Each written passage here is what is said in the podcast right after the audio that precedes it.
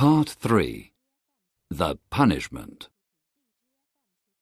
The Star Child went to his friends, but when they saw him, they laughed at him. we don't want to play with you now because you're ugly, they said. Why do they say these things to me? He thought. He went to the well to look at his reflection. He was different now. He had a face like a toad and skin like a snake.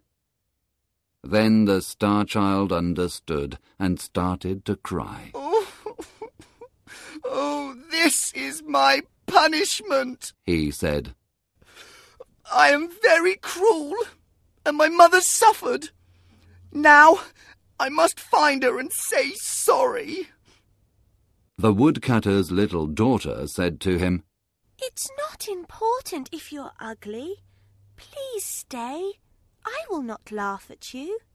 No, this is my punishment. He replied. I treated my mother very badly, and now I must find her.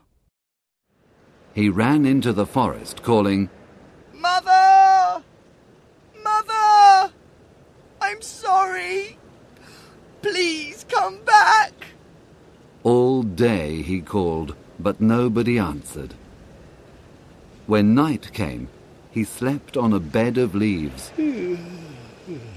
But when the animals saw him, they ran away.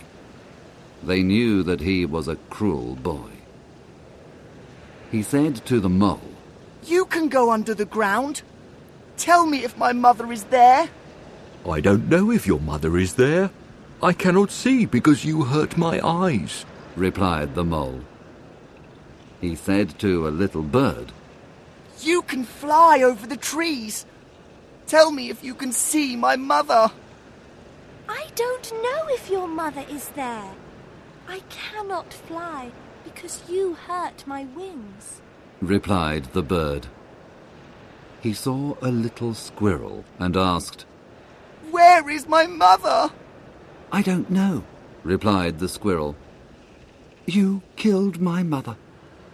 Do you want to kill your mother too? The Star Child heard all these things, and he cried and prayed to God to forgive him. He travelled to many different villages to find his mother, and the children of these villages laughed at him and threw stones at him. Nobody had pity for the Star Child.